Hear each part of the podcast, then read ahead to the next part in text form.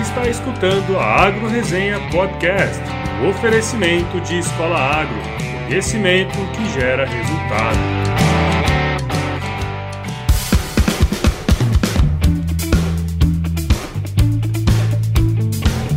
Olá, pessoal! Tudo bem com vocês? Aqui quem fala é o Paulo Ozaki. Seja bem-vindo ou bem-vinda novamente a mais um episódio da Agro Resenha. Como você sabe, a porteira desse podcast não tem tramela para quem busca se informar sobre assuntos ligados ao agronegócio. Pois é, pessoal, estamos começando aqui essa semana mais do que especial, isso porque chegamos aos dois dígitos. É, estamos completando o décimo episódio da Agro Resenha. Aê! Cada semana que passa aí, pessoal, mais pessoas escutam nossos episódios aqui. O objetivo deste humilde podcast vai se concretizando, que é levar informação sobre esse setor aos quatro cantos desse Brasilzão por aí. Então, pessoal, se você está escutando aí e pensou em alguém que pudesse gostar do nosso projeto, compartilha. Você não sabe quanto que isso ajuda. Como já está virando costume por aqui, esta semana tivemos mais membros entrando na nossa resenha. São eles o Albert Kenji e o Bruno Cunha. Valeu aí, pessoal. Como sempre digo por aqui, sem vocês essa resenha aqui não existiria. Para você que ainda não é membro da nossa comunidade no site, basta acessar www.agroresenha.com.br, clicar em membros lá no alto da página e se cadastrar. É rapidinho, vai lá que aí no próximo episódio eu mando mando um alô para você aqui, como eu fiz com nossos amigos aí, Albert e Bruno. Recado dado e vamos pro episódio dessa semana. Firma o golpe aí que eu já tô de volta.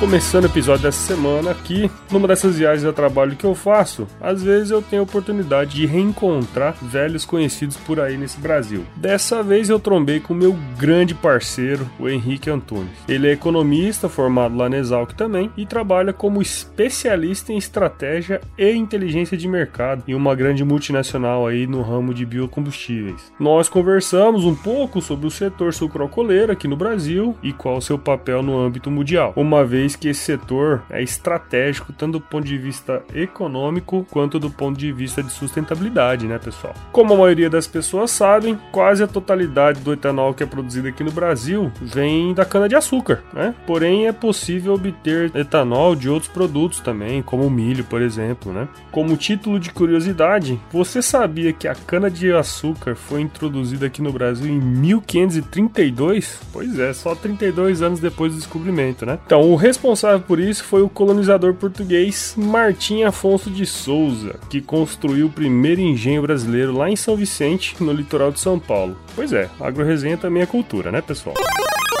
Porém, foi lá na década de 70, com a criação do Proálcool, o Programa Nacional do Álcool, que o consumo do etanol aumentou aqui, já que o objetivo do governo lá na época era substituir em larga escala os combustíveis derivados do petróleo por etanol, devido às crises do petróleo de 1973 e 1979, quando os preços subiram pra caramba. No entanto, com a queda nos preços do petróleo no mercado internacional em 1986, o setor entrou em crise uma crise danada e o Proálcool fracassou, né? Já lá em 1992, com as discussões voltadas à redução das emissões de gases do efeito estufa, foi lançado na Eco 92, no Rio de Janeiro, um estudo do Centro de Tecnologia Copersucar, o CTC, sobre as emissões evitadas pelo etanol em comparação aos combustíveis fósseis aqui no Brasil. Este estudo mostrou que a utilização de etanol na época foi capaz de reduzir em 18% as emissões totais de CO2 né, o gás carbônico, no Brasil. Com isso, o etanol passou a ser considerado um combustível limpo e após diversos anos de pesquisa, lá em 2003 foi lançado o primeiro automóvel flex fuel, né, que é aquele uh, carro que é capaz de funcionar tanto com gasolina como com etanol. Hoje, esses automóveis representam mais de 95% das vendas de veículos novos aqui no Brasil. E até aviões já voam com etanol, você sabia? Pois é. Para o futuro, o etanol tende a cumprir um papel importante aqui no Brasil, uma vez que daqui 10 anos a demanda nacional por etanol tem potencial de aumentar 43% e as exportações aumentar 75%. Parece ser um setor interessante, né não? Então vamos lá bater um papo com o Henrique para ver o que, que ele acha.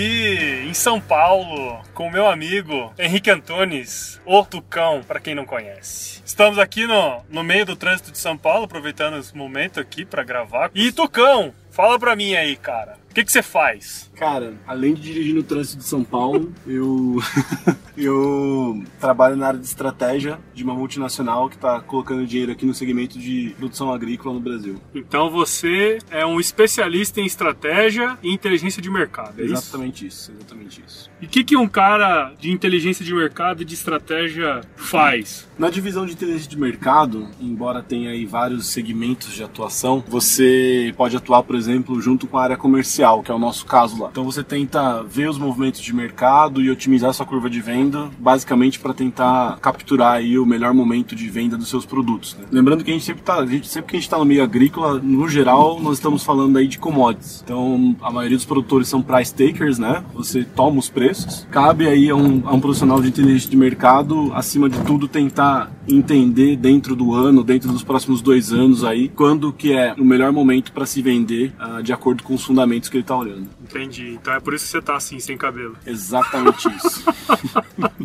Nunca achei que você fosse ficar tão careca e tão rápido. Bom, então significa que tá dando resultado, né? Pelo menos isso.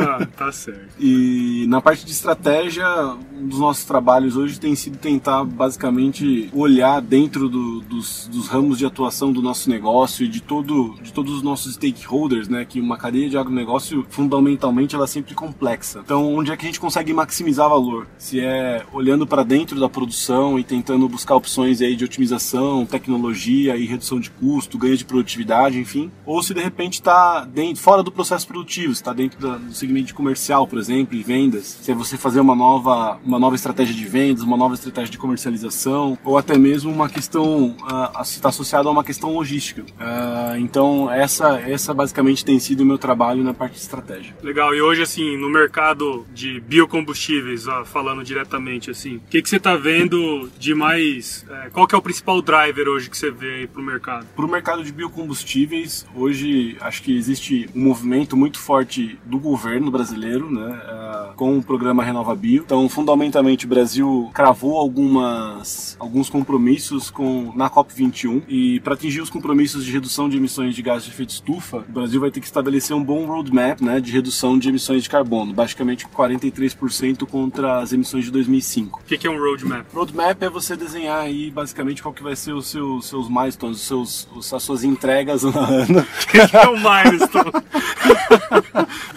não, não, pode usar palavras em inglês no podcast. Ah, não, não Mas é pode, isso. chama podcast. Então, como que você define o seu caminho até 2035, né?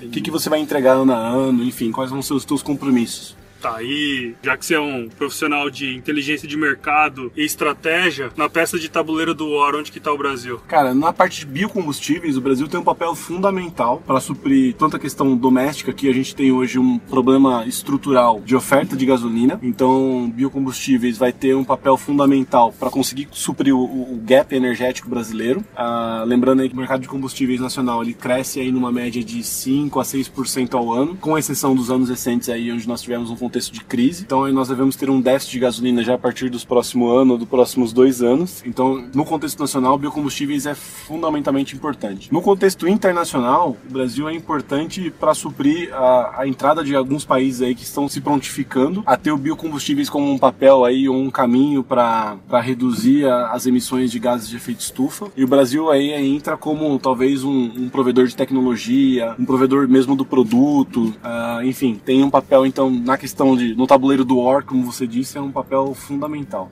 Legal, Tucão. E, cara, fala pra gente do que você tá analisando do mercado daqui pra frente. Quais são os desafios dentro da porteira pro produtor de cana-de-açúcar e os desafios fora da porteira pra parte de distribuição e comercialização? Dentro da porteira, uh, se fala muito hoje em uso de tecnologia como uma forma de você atingir um novo patamar na, na questão de produção e produtividade, mas uh, acredito que de forma geral o setor sucro energético consegue caminhar muito ainda com as tecnologias que já tem disponíveis. Então hoje aí um dos grandes desafios é você aumentar a tua produtividade, conciliando isso com uma redução de custo. Existem oportunidades, mesmo hoje acho que hoje dentro do, quando a gente olha o benchmark de, de custo de produção e produtividade, existe aí acho que um ou dois players que se destacam com uma boa produtividade e um bom custo de produção. Uh, de forma geral, então acho que as usinas conseguiriam aí caminhar muito bem com a tecnologia que já tem disponível para esse benchmark, né? Então só com isso você conseguiria ter um bom ganho de produção, um bom ganho de produtividade. Fora da porteira, eu acho que você tem uma incerteza muito grande em relação ao RenovaBio. Uh, o governo tem se demonstrado, a agenda tem sido positiva, então nós devemos aí nos próximos meses ter a aprovação do projeto e em 2018 a implementação. E aí acho que enquanto não, não efetivamente não chegarmos a um, a um método, né, uma, a uma forma de você, uh, a forma ideal de você ter o RenovaBio, até lá o setor vai ter um pouco de incerteza. Então acredito que meio de 2018, final de 2019 vai ser um momento fundamental aí uh, que vai determinar a questão se, se, se você vai continuar investindo, se você vai continuar focando seus esforços na produção de etanol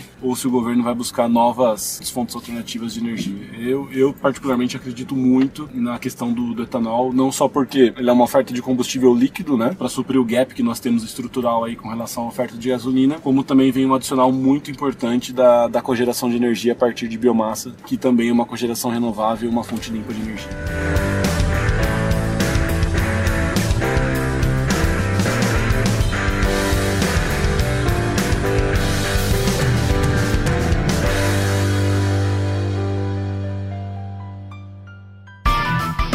Você escutou a Agro Resenha Podcast, um oferecimento de Escola Agro, conhecimento que gera resultado.